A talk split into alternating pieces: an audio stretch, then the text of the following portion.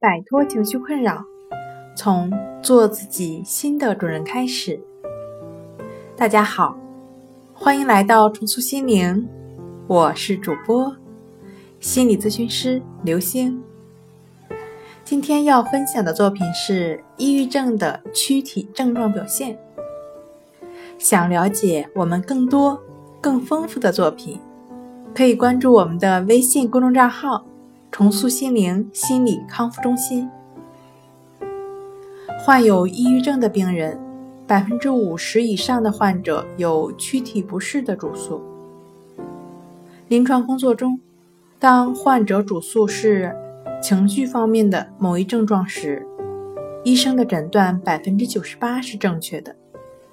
但当患者主诉是躯体方面或涉及慢性内科疾病时，百分之四十八的抑郁症病人将会被误诊。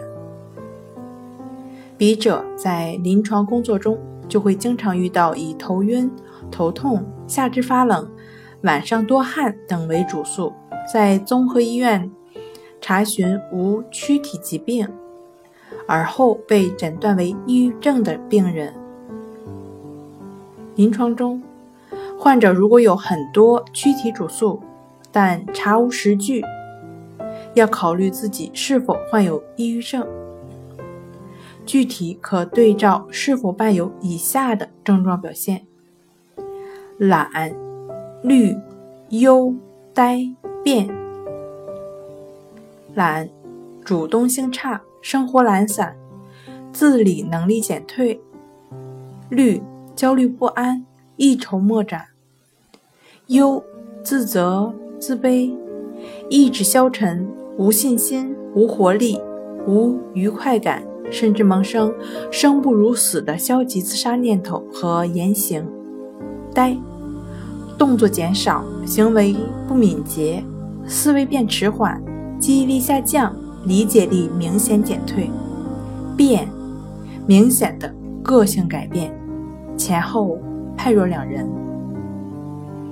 好了。今天跟大家分享到这儿，这里是我们的重塑心灵。